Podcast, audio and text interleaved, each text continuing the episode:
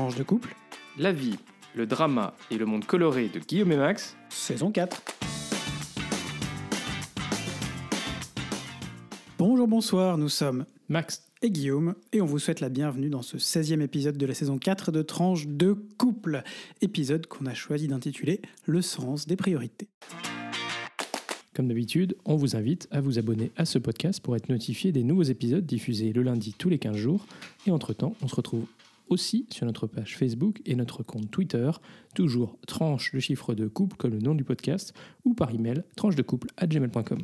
Enfin, n'hésitez pas à partager cet épisode s'il vous a plu.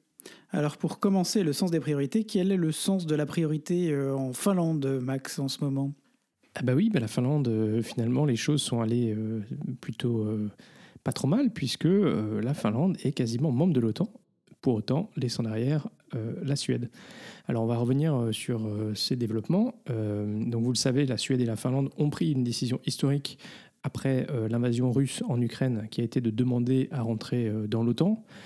C'était des pays qui étaient restés neutres suite à la Seconde Guerre mondiale. Au sommet de Madrid, l'ensemble des pays de l'OTAN euh, ont accepté de leur donner le statut de pays candidat. Ça leur permet euh, d'assister à toutes les réunions, mais de ne pas participer aux décisions. Et bien sûr, ils ne sont pas couverts par l'article 5 de, euh, la, du traité de l'Atlantique Nord, hein, du traité de l'OTAN, euh, qui euh, dit que globalement, si un État t'attaque, euh, c'est l'ensemble des membres de l'Alliance qui sont attaqués. Le fameux. Exactement, la défense C'est quand collective. même 31 États qui sont concernés possiblement euh, par cet article. Alors une fois que donc l'objectif c'est que euh, une fois qu'il y a eu l'accord politique, chacun des États doit ratifier en fait euh, l'acceptation d'un nouveau nouvel allié et ensuite tout ce qu'on appelle les instruments de ratification nationaux doivent être remis à Washington parce que c'est les États-Unis qui gardent les originaux du traité. Euh, et ensuite, une fois que Washington a récupéré l'ensemble des instruments de ratification, eh bien, euh, le pays devient officiellement membre de l'Alliance Atlantique. Alors là, en général, on l'avait vu avec euh, les pays précédents, le Monténégro par exemple, bah, ça prenait à peu près une année pour avoir l'ensemble des pays qui ratifient dans leurs parlements nationaux la- l'adhésion à l'OTAN. Là, on a eu une ratification assez rapide euh, des alliés, puisque en gros, euh, au bout de 3-4 mois, euh, la totalité des alliés, sauf deux pays, avaient ratifié. Alors deux pays, la Hongrie la Turquie, vous en avez peut-être entendu parler. Le président turc avait quasiment immédiatement annoncé qu'il ne soumettrait pas l'adhésion de la Suède et de la Finlande au vote et avait ainsi utilisé la pression, enfin, ou cette, ce vote, pour mettre pression sur les deux pays. Euh, parce que euh, voilà, il voulait notamment euh, limiter, enfin ou en tout cas que ces pays ne soutiennent plus les Kurdes. Vous savez euh, Mm. que les Kurdes, c'est les ennemis jurés de- du président turc. Et donc, il voulait leur mettre, mettre la pression en utilisant finalement la- l'adhésion comme levier. C'est là qu'on se rend compte la diplomatie, ça tient à pas grand-chose. Hein Surtout la diplomatie de l'unanimité. Alors, tout ceci a duré euh, quelques mois où euh, finalement la Hongrie et la Turquie euh, ne euh, n'ont pas ratifié. Bah, pff, la Hongrie, bon, voilà, c'est- assez étonnant, mais bon, ils, ils ont un pote avec, avec la Turquie. Bon, finalement, le 17 mars, donc le président turc a levé son veto pour la Finlande. Euh, le 30 mars, le euh, Parlement turc a ainsi validé euh, cette adhésion et la Hongrie, elle, avait aussi ratifié la candidature finlandaise le 27 mars, mais en reportant, elle aussi, la décision sur la Suède. Donc, pour que la Finlande soit un allié à part entière, il faut désormais plus que Helsinki remette à Washington ces euh, instruments euh, de euh, ratification, euh, ce qui euh, pourrait intervenir euh, bah, dans euh, euh, les, prochains jours, puisque le Parlement finlandais a déjà euh, voté euh, avant même que euh, la Turquie et la Hongrie euh, aient euh, approché. hein. Donc ils ont voté euh, le 1er mars 2023 euh, cette, cette loi leur permettant de rentrer euh, euh, dans l'OTAN. Euh, côté euh, OTAN, le message a aussi évolué parce que euh, pendant un, certain temps, malgré les retards pris par la Hongrie et par la Turquie, le message du secrétaire général de l'OTAN, c'était que voilà, ces deux pays étaient arrivés en même temps et ils allaient rejoindre en même temps.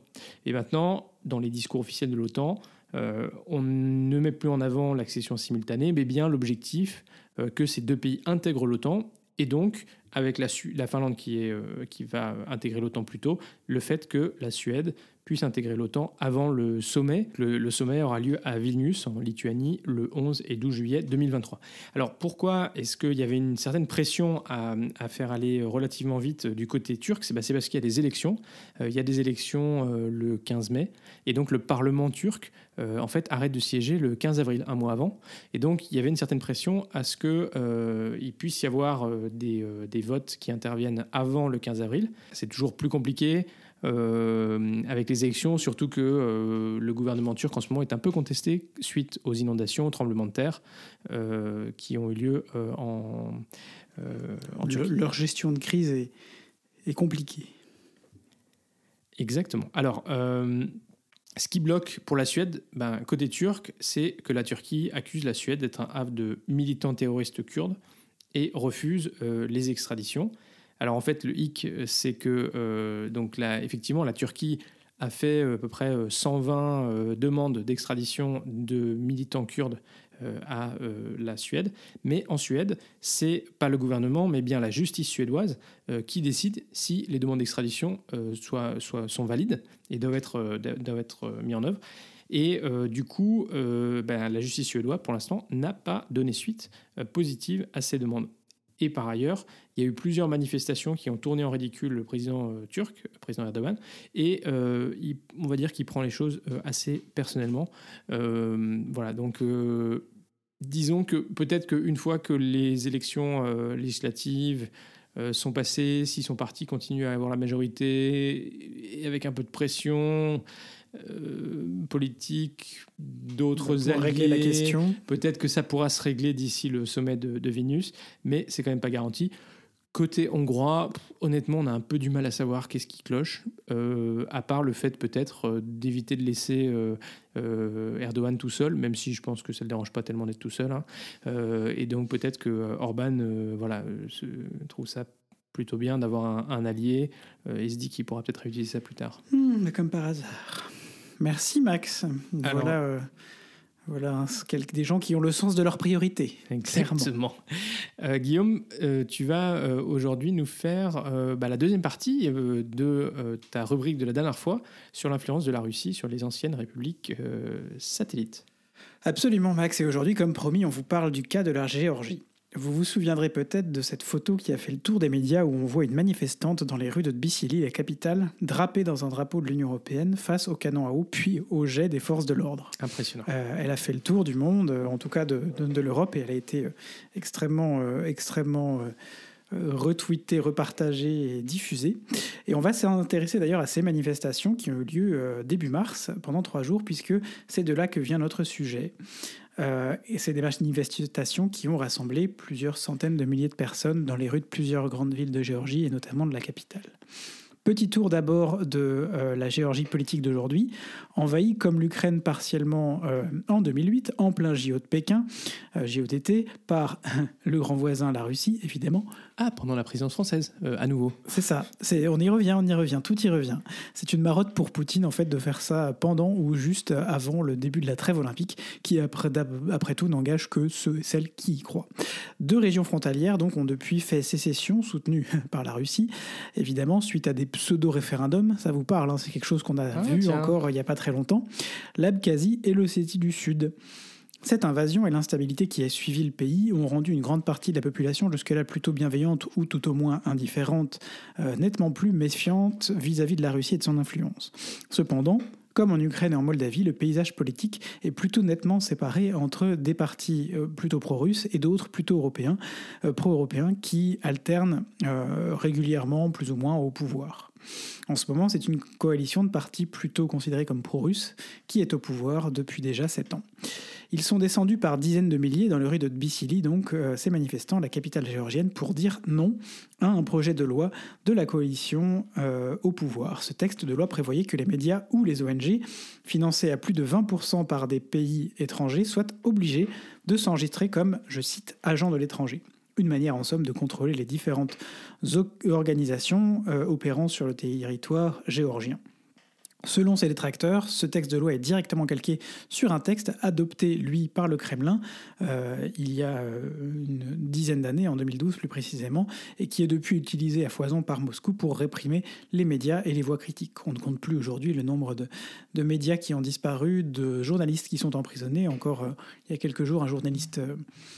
américain, de, enfin de l'AFP, qui a été emprisonné euh, pour d'autres. On est sur probablement des raisons un peu différentes. On est plus sur des raisons de, de, de, questions de sécurité intérieure, soi-disant. Mais euh, voilà, on, est dans cette, toute cette ce cheminement qui mène à une,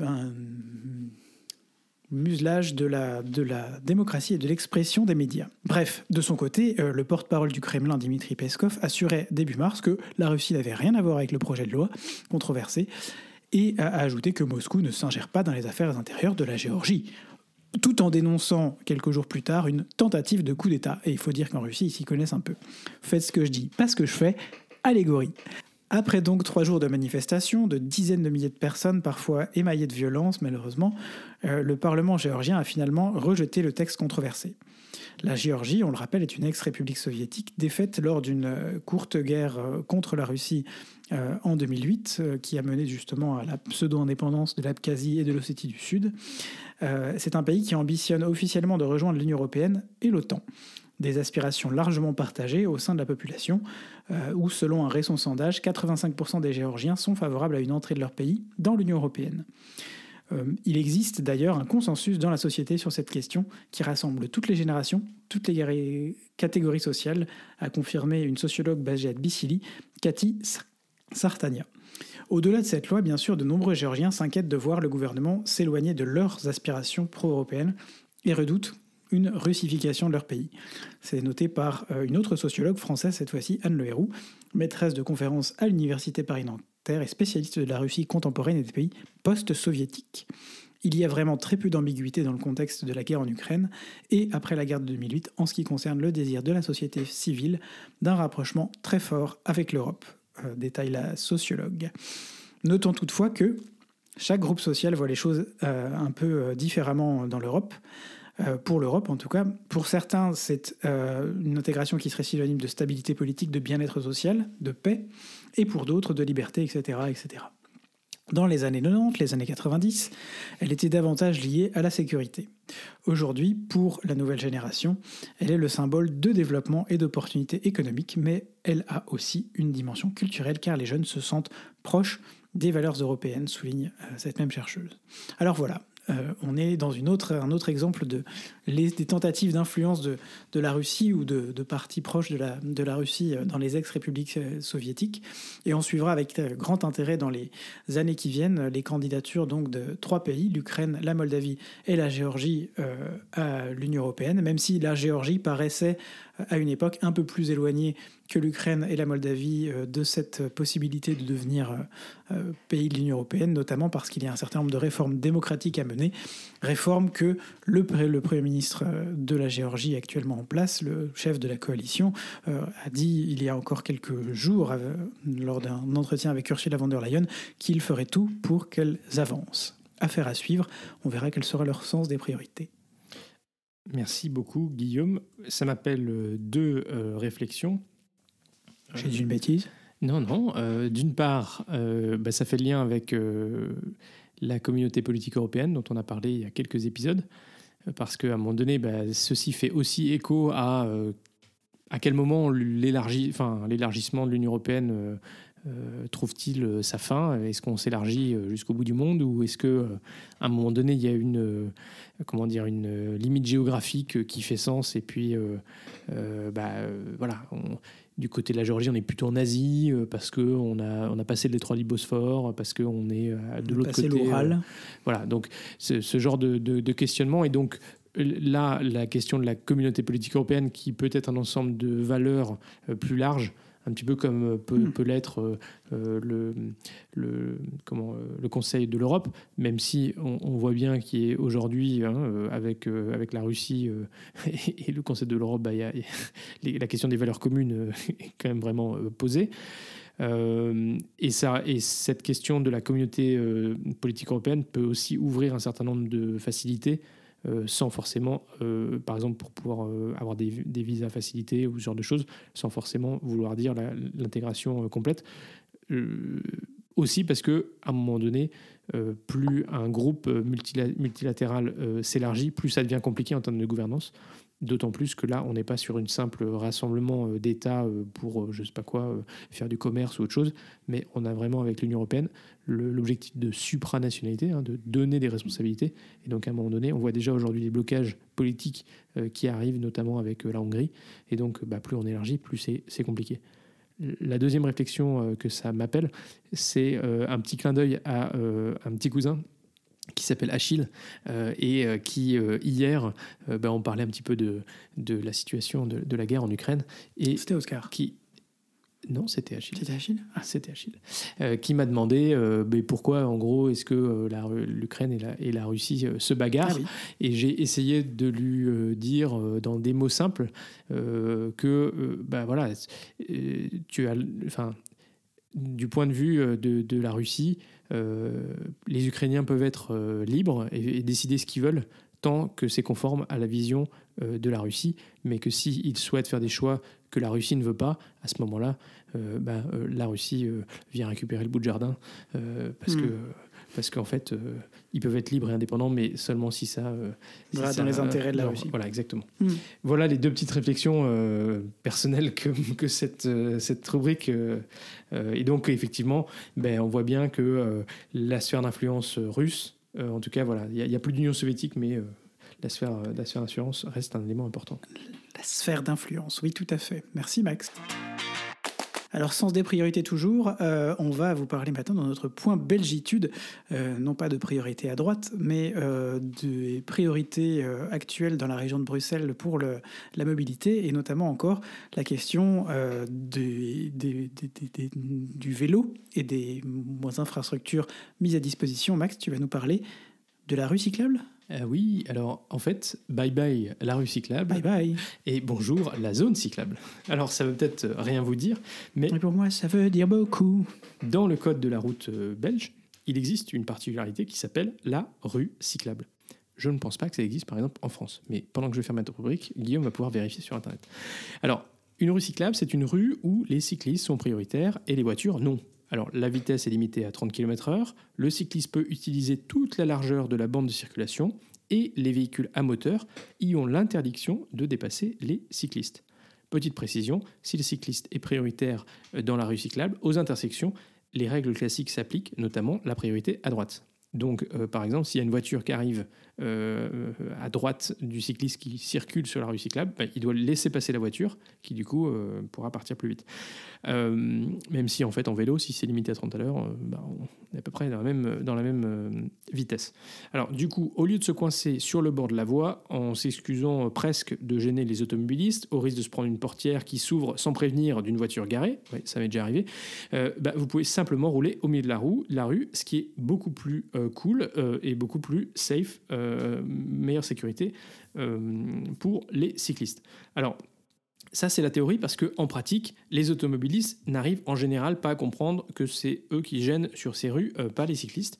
Et du coup, tu te fais klaxonner, tu te prends des remarques, etc. Y compris, euh, d'ailleurs, de temps en temps, par euh, la police, ce qui quand même pose des questions. Alors, à Bruxelles, plusieurs contre-allées ont été ainsi transformés en rues cyclables. Par exemple, le long de l'avenue Louise. les Bruxellois ou ceux qui sont venus à Bruxelles, peut-être, verront de quoi je parle. Mais alors, du coup, comme il y a beaucoup de trafic aux heures de pointe, c'est une file ininterrompue de voitures et peu d'espace pour circuler euh, à vélo.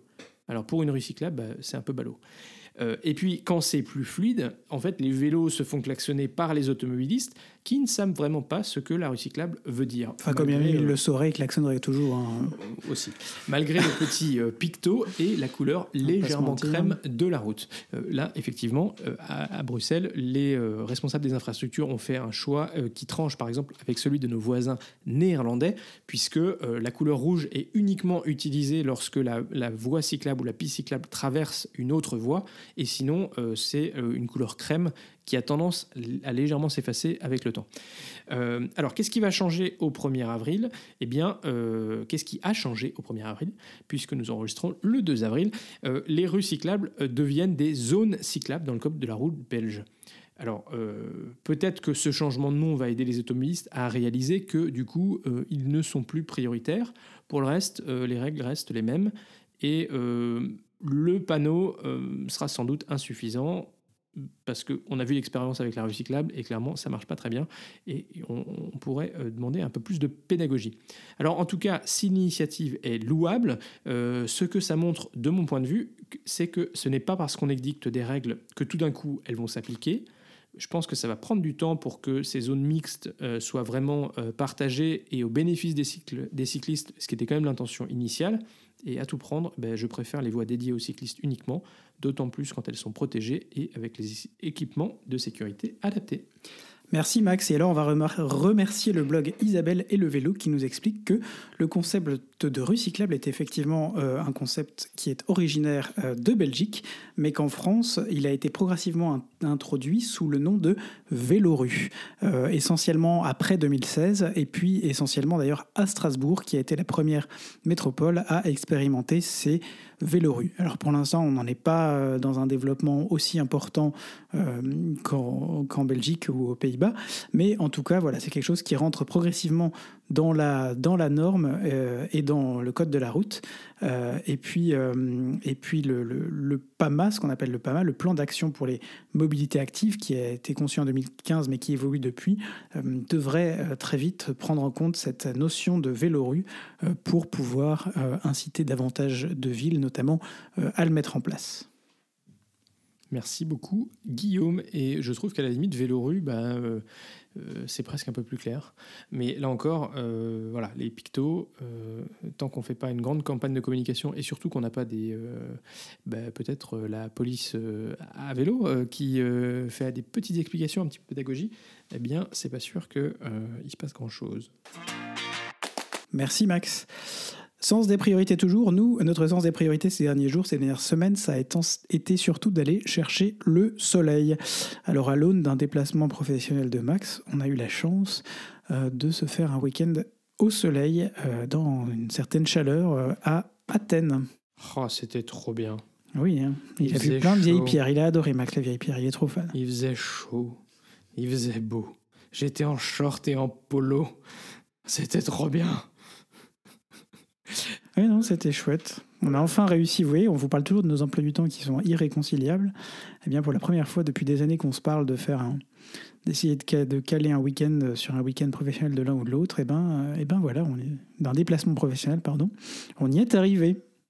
Exactement. Et alors, euh, bah, Athènes, euh, c'était, euh, c'est une ville que j'avais déjà visitée bah, quand j'étais au collège il y a très très longtemps. Euh, avec euh, l'école. Et on peut dire que cette ville reste très attractive pour euh, les groupes scolaires, n'est-ce pas, Mon Dieu, n'allez jamais visiter le musée archéologique le lundi matin, c'est un enfer. et euh, par ailleurs, euh, on a pu euh, aussi, j'avais, j'avais pu aller à Athènes l'été 2021, mais vraiment pour un aller-retour professionnel comme on, sait les faire en général. Et donc là, c'était vraiment pas le, enfin, j'avais pas pu profiter du tout de la ville d'Athènes, alors que bah là, on a profité effectivement d'un déplacement professionnel le lundi pour ma part pour pouvoir passer ce week-end. Alors ce qu'on peut dire, euh, c'est que fin mars, c'est quand même une date idéale pour aller euh, à Athènes parce que d'une part, il fait déjà beau et chaud, et d'autre part, euh, vous avez en plus bah, l'avantage de ne pas être dans la saison haute, Donc les musées sont moins chers, il n'y a encore pas énormément de touristes. Et bah, c'était aussi le jour de la fête nationale. Euh, donc Ah. c'était aussi sympa de voir euh, à la fois euh, la parade militaire. C'est con, Max, il est allé pour les rafales et puis on les a ratés. Il faut dire que c'est ce qui est assez étonnant, euh, à la différence de la, de la parade en, euh, du défilé euh, militaire en France, c'est qu'ils font défiler les avions, les hélicoptères et quelques avions de transport? Non, juste les, avi- les, les avions de chasse et les hélicoptères. euh, Ah, pendant le chasse. défilé, euh, Les le- gros hélicos. le, le défilé euh, terrestre. Et donc nous, on s'était mis un petit peu à l'abri du soleil parce que on n'avait pas anticipé qu'il allait faire si chaud, donc on n'avait pas pris de casquette. Mais Max a acheté une jolie casquette. Et voilà. Et, euh, et par ailleurs, ben, on est parti quand même. La parade, elle dure deux heures et demie. Donc on est parti au bout d'une heure, je pense. On a été se visiter le seul musée euh, qui est ouvert euh, le jour de la fête nationale, c'est-à-dire Le musée du Parthénon. Du Parthénon. Et on a entendu les avions de chasse à nouveau revoler, j'imagine, à la fin de la parade, mais on était déjà à l'intérieur, donc on n'a pas eu l'occasion de les voir. Pas de chance. Alors qu'est-ce qu'on a fait, Guillaume, On à a Athènes, mangé. du coup On a mangé. Ah, on a mangé, on a mangé, on a mangé. C'était très bon. Y compris d'ailleurs un petit euh, gyros, un petit kebab euh, grec euh, sur le port du Pirée, Guillaume? Une excellente idée. euh. Une excellente idée d'aller au port du Pirée sans avoir vérifié où est-ce qu'il fallait aller pour avoir une vue pas trop moche. On s'est retrouvé sur le port commercial avec les paquebots. C'était moche, mais c'était moche. Et après, on a découvert en revenant qu'en fait, on aurait dû euh, descendre un ou deux arrêts de métro avant et aller sur le port de Plaisance, qui effectivement, euh, moi j'avais des souvenirs d'il y a 20 euh, 22 ou 23 ans quand j'y étais allé, euh, quand j'étais plus petit, où il y avait un, un déjeuner très sympa sur le port du Pirée, mais c'était probablement pas là où on s'est retrouvé. Et puis, euh, on, a, on est allé se balader sur quelques collines. Hein, on a vu des, des visions d'en haut. Tout à fait. On, a, on, vues d'en haut. on voit beaucoup. Nous, on cherche beaucoup quand on visite des villes à voir les vues d'en haut parce que ça permet de se donner une idée de ce à quoi euh, ressemblent finalement euh, toutes ces villes. Et Athènes ne manque pas de collines euh, sur lesquelles monter. La première, c'est la colline du Parthénon, euh, la colline de Phili, Philippopoulos, Popo- Popo- Popolis. Euh, Et puis, la colline où il y a la- la- la- l'église orthodoxe. Donc, il faut monter. Alors, il y a un funiculaire où on peut monter à pied ou descendre à pied. Euh, on a aussi une vue très très chouette. c'est la colline du Lycabet. du Lycabet. Et alors, visiblement, d'après euh, des touristes franco-grecs, visiblement, qui étaient, euh, qui- enfin, ou des franco-grecs qui étaient là, on a eu la chance parce que, en- gros, on avait de l'espace pour respirer et même s'asseoir. Philippe Apou, c'était Philippe Apou l'autre. Philippe Papou. Euh, et donc, alors que visiblement, en plein été, c'est c'est l'enfer là-haut, quoi. Donc, euh, non, non, super chouette. Euh, la nourriture euh, était très bonne. On a, on a- Ah oui. on a bien, bien mangé. mange On a, on mangé des glaces. Ça, c'était quand même très, très chouette. Parce que quand on a vu le temps qu'il a fait quand on est revenu et le temps qu'il fait globalement en ce moment, c'est pas vraiment le moment des glaces. hein. Hum, non, pas tellement, pas exactement.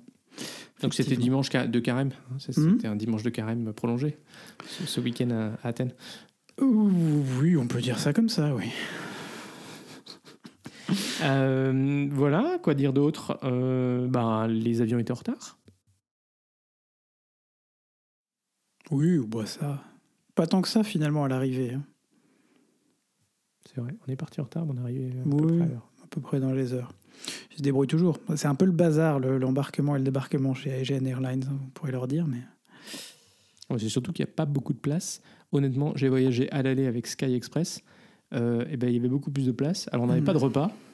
Mais bon, un repas à 4h de l'après-midi, c'est pas très intéressant. Oui. Euh, et par contre, on avait plus de place euh, pour, les, pour les, les, les genoux. Je dois dire que j'étais un peu serré là. Mm. J'étais content d'avoir pris un, un fauteuil euh, sur l'allée. Et oui.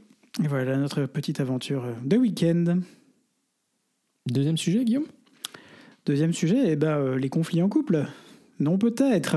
Les chamailleries, peut-être. Les chamailleries. Alors, euh, certains vous en parleraient mieux que nous, notamment euh, euh, Nos amis. chez nos amis de WeBloom, qui ont fait une vidéo qu'on vous partagera d'ailleurs à ce sujet sur comment euh, bien mieux apprendre à mieux gérer la pression euh, euh, après une journée de travail ou, pendant une journée, parce qu'ils se focalisent sur la pression qu'on peut avoir après une journée de travail. Mais chez nous, les chamailleries, elles peuvent survenir à peu près à n'importe quel moment de la journée, littéralement du réveil jusqu'à jusqu'au moment d'aller se coucher. hein. On va pas se mentir, ce- c'est n'importe quand.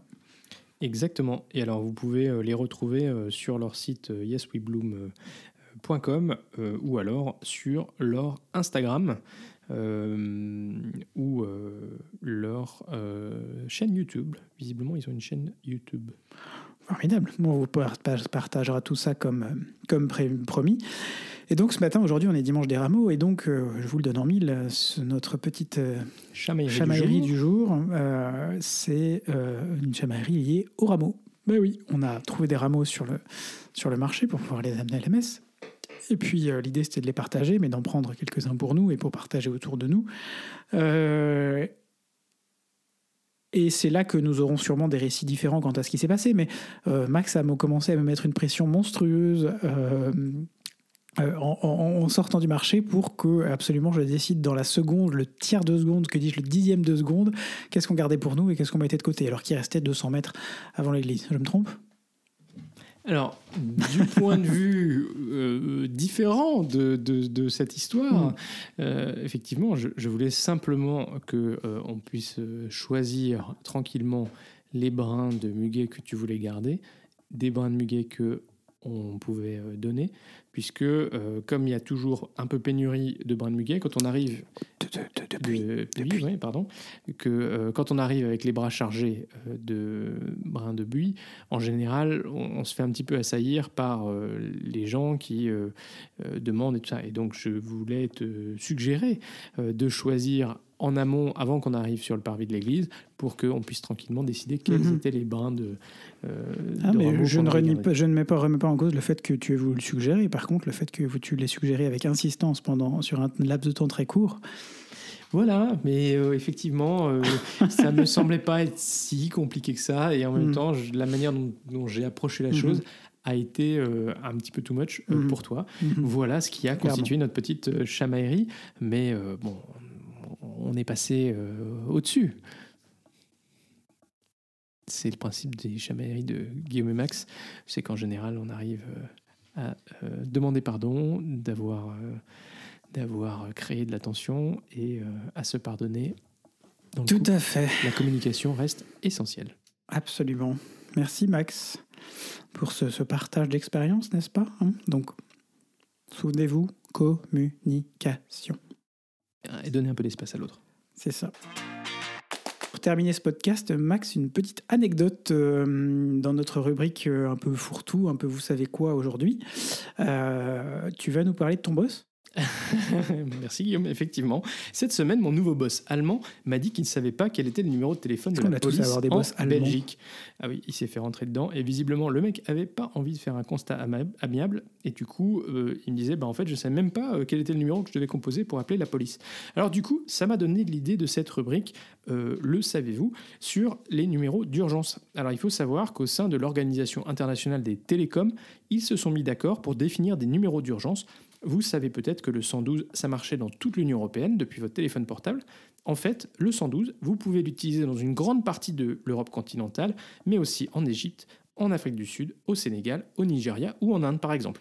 Aux États-Unis, vous savez que c'est le 911, le 911, tout comme en Argentine. Et il y a des pays où vous pouvez taper le 112 ou le 911 et vous serez mis en relation avec les services d'urgence. C'est le cas de la Hongrie, des Pays-Bas, du Canada, du Brésil, du Chili ou de l'Arabie saoudite.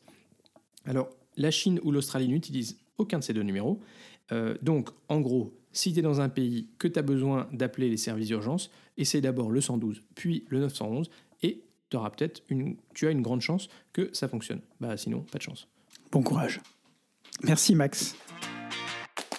Et voilà, c'est déjà la fin de ce 16e épisode de la saison 4 consacré, n'est-ce pas, à votre ou à notre sens des priorités. Si vous êtes arrivé au bout, bravo. Bravo. Et merci. On est très heureux de vous compter parmi nos auditeurs.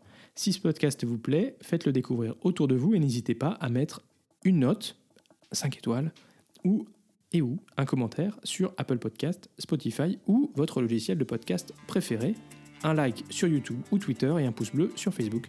Et surtout, surtout, partagez. Ce podcast est diffusé le lundi tous les 15 jours ou le dimanche soir pour les plus pressés. Alors portez-vous bien d'ici au prochain épisode. Gros bisous et à très vite pour de nouvelles tranches colorées.